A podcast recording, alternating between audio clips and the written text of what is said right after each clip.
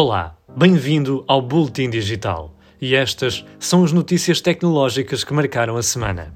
A Web Summit dominou os últimos dias e pôs Portugal no mapa internacional da tecnologia. Com Francis Hogan como cabeça de cartaz, a delatora esteve na Altice Arena e criticou o Facebook.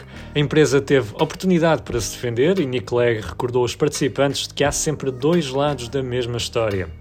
No palco da Altice Arena esteve também um dos rostos mais conhecidos da Apple, Craig Federighi usou as atenções dos europeus para avisar que uma lei da Comissão Europeia pode arruinar a segurança dos iPhones.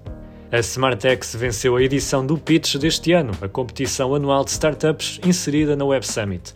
A empresa tem origem no Porto e foi fundada pelo português António Rocha. A startup aplica tecnologias de inteligência artificial ao setor têxtil para detectar defeitos de fabrico e evitar o desperdício. A startup promete retornos de 400% no investimento, reduzindo os custos e aumentando as margens das fábricas do setor. A Santa Casa da Misericórdia de Lisboa vai apostar nos NFTs. Trata-se de uma tecnologia do mundo das criptomoedas que permite ser proprietário de um ficheiro digital. A Santa Casa planeia leiloar NFTs das suas obras de arte e estima que o valor de cada um possa chegar aos 200 mil euros.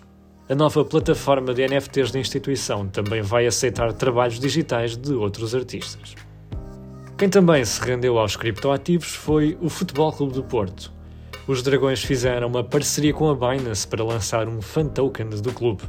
Os fan tokens são títulos que dão direito a participar em jogos ou a votar em coisas ligadas à vida do clube. O Porto junta-se à seleção que também lançou um fan token este ano. Através deste contrato, o logótipo da corretora de criptomoedas Binance vai passar a estar nas camisolas azuis e brancas.